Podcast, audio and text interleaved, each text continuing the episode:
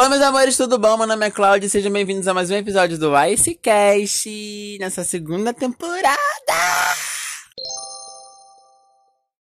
Antes do episódio começar, eu queria pedir para você se inscrever e assinar o Icecast na sua plataforma de streaming favorita. Se tiver a opção de avaliação, deixa cinco estrelas, tá? Fala bem do meu programa, porque isso ajuda muito no engajamento. E também, quando tiver episódio novo, sua plataforma de streaming vai entregar notificação, tá bom? E hoje, gente, eu queria contar para vocês um rolê muito aleatório, muito engraçado que aconteceu comigo. É, não faz muito tempo. que eu acho assim bizarro, real, e eu queria muito compartilhar isso com vocês porque eu faço uma coisa. Então, gente, deixa eu contar pra vocês o que aconteceu. É, eu fiquei sério com o garoto durante um mês e uma semana, na verdade. Nada de relacionamento, foi só, tipo, ficar sério e tal. É, ele é universitário, né?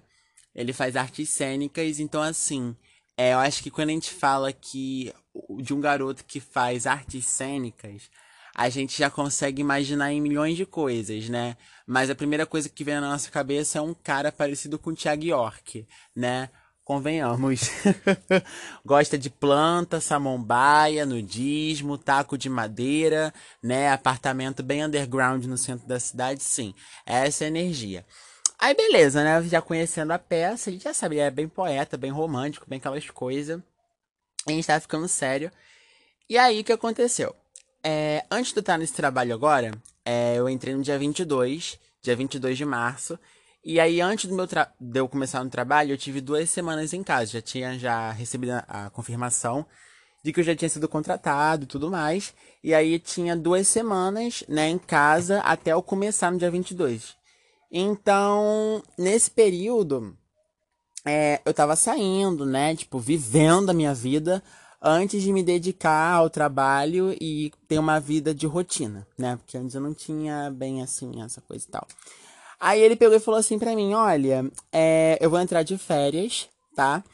E aí eu vou com o pessoal pra uma casa é, lá em Campo Grande e aí nessa casa, né, tipo, vai um pessoal do circo, né, que trabalha no circo, até esqueci o nome do circo também, que é um pessoal de lá, né, e o pessoal do meu curso. Então assim, gente, quando se trata de pessoas que fazem artes cênicas, que estão cursando arte cênica, aí se junta com a galerinha que trabalha no circo, a gente já espera um, uma coisa monogâmica, a gente já espera um origami, né, de poesia, de, de, de, sei lá, gente, só socada no pulmão.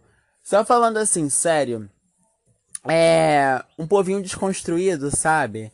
Desconstruído até demais, porque a gente sabe o tipo de desconstrução que esse pessoal fica pregando. Mas enfim. E aí eu falei assim, pô, maneiro, vamos, né? Não tem nada para fazer nesse, nesse período de duas semanas. Só ia ficar indo pra praia mesmo, então vamos. Aí ele falou, então, vai ser uma semana lá, né?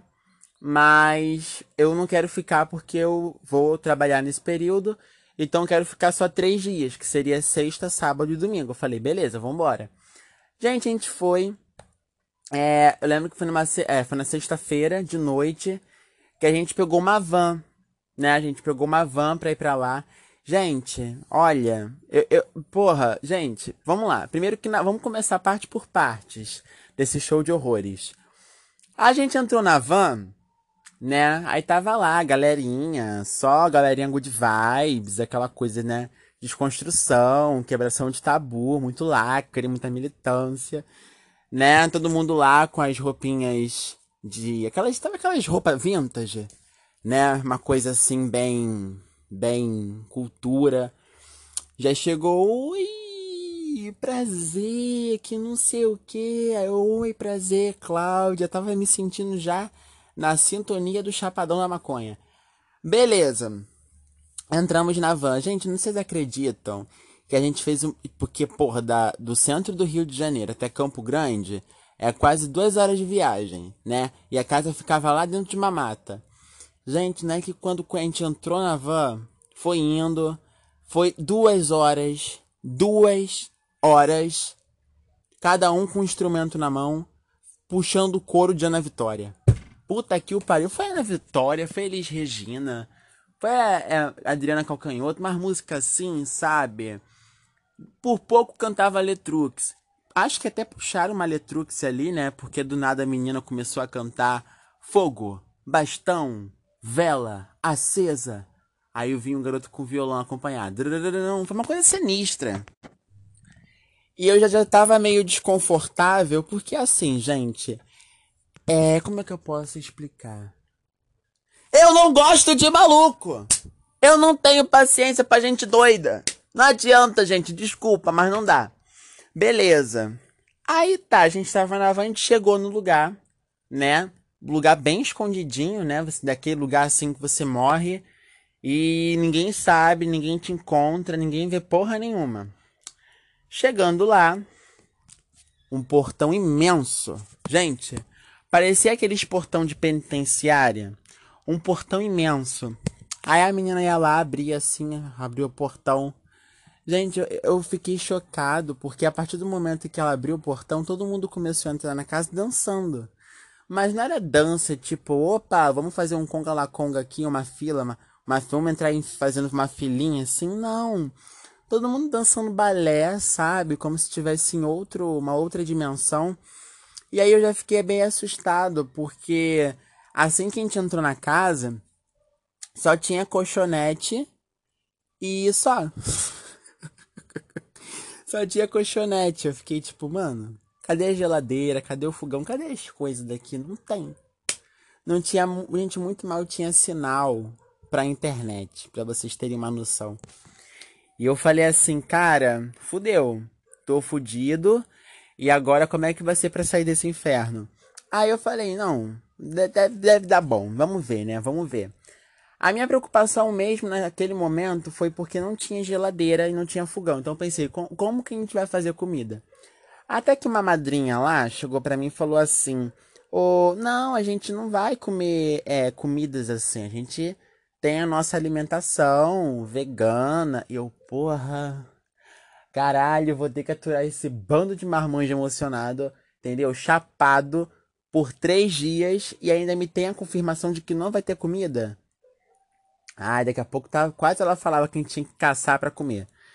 Beleza, chegou, ela falou: "Não, ó, é, a gente tem uma colheita aqui e tal, a gente mesmo planta, a gente mesmo come, né? Uma coisa bem natural, que não sei o quê. Ai, gente, eu comecei a ficar assustado, sabe? Eu acho que eu devo ter perdido, sei lá, uns 10 quilos só nesses dois dias. Era para ser três, mas eu não aguentei nem ficar no, do segundo, não consegui nem fazer a transição por terceiro. E aí eu falei assim, porra, mano, fudeu, fudeu. Aí tinha lá uns mais cenoura, tinha umas batatas, eles cortaram em rodela, botaram no prato, sabe? Nem um salzinho, nada. Comia aquela coisa ali. E eu já tinha certeza de que eu realmente tava no inferno. Ok. Só que aí, gente, como se a situação não pudesse ficar pior, ali naquele momento eu comecei a perceber o seguinte: eu acho que tudo, absolutamente tudo, aquilo ali era alucinógeno. Desde a batata que eles tiraram do, do chão da hortinha deles era alucinógena.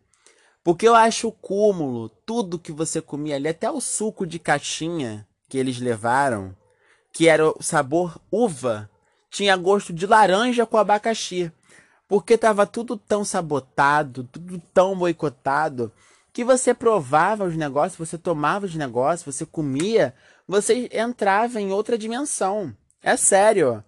O garoto que me empurrou para esse negócio, eu falava com ele dançando pose. É sério. Eu falava com ele, falava comigo. Eu ficava mexendo meu braço assim, sabe, como se estivesse dançando, dando pirueta, fazendo balé. E ali naquele momento eu tive a certeza de que eu realmente tinha me enfiado numa emboscada. Até que, como se a situação não pudesse piorar, a única coisa que a gente quer fazer é vamos dormir. Porque, porra, se a gente vai ficar três dias aguentando esses marmanjos, vamos fazer com que esses dias passem rápido. Então eu peguei, falei, vou dormir.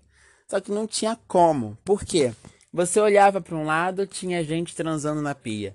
Tu olhava para o outro, tinha gente transando no banheiro. Tinha um casal, trisal na verdade, três marmanjos pelado no chão, deitado, todo esticado, entendeu? E o único lugar que tinha um colchonete possível tinha cinco pessoas em cima, tá? E era um colchonete de solteiro. Não era nem um colchonete de casal, de solteiro.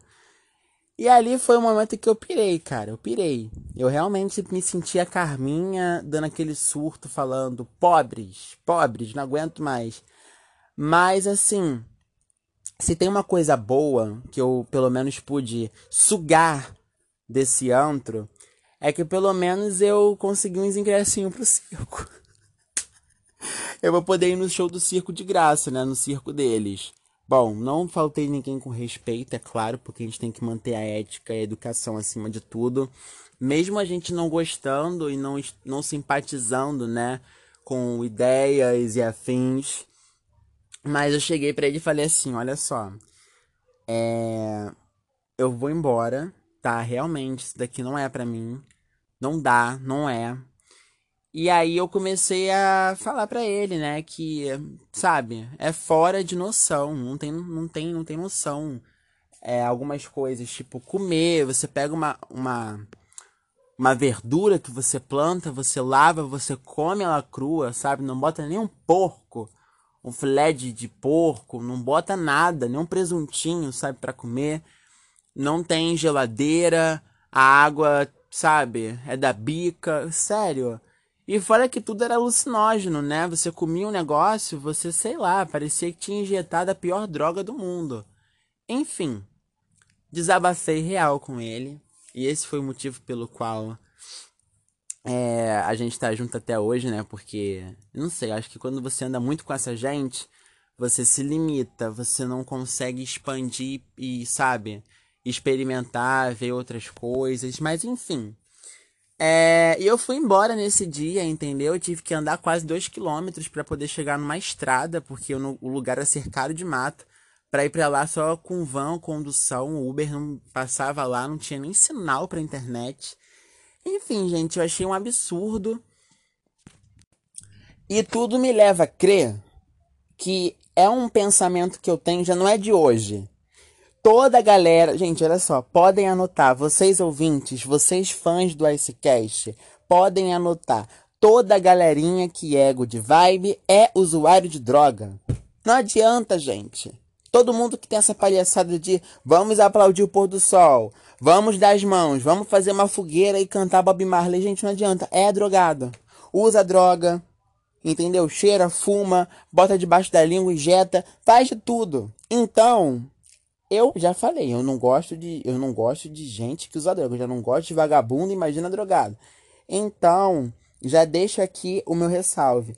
Essa foi uma das histórias que aconteceu comigo nesse período que eu queria compartilhar, porque toda vez que você se envolver com alguém e essa pessoa falar: Olha, eu faço artes cênicas, ei, eu trabalho no circo, gente, pula fora pula fora. Agora, se você gosta, você cai dentro que sua vida vai, vai decolar. Agora, mas se você não gosta, gente, pelo amor de Deus, tá?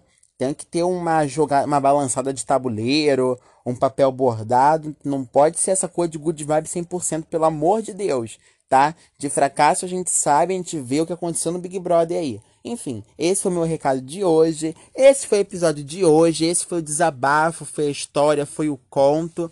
Segunda temporada bem ralé mesmo para vocês, tá? Porque eu já falei que a Icecast é zero orçamentos, tá bom? Gente, ó. Muito obrigado pelos trends de cada dia. Amo vocês demais e até o próximo episódio.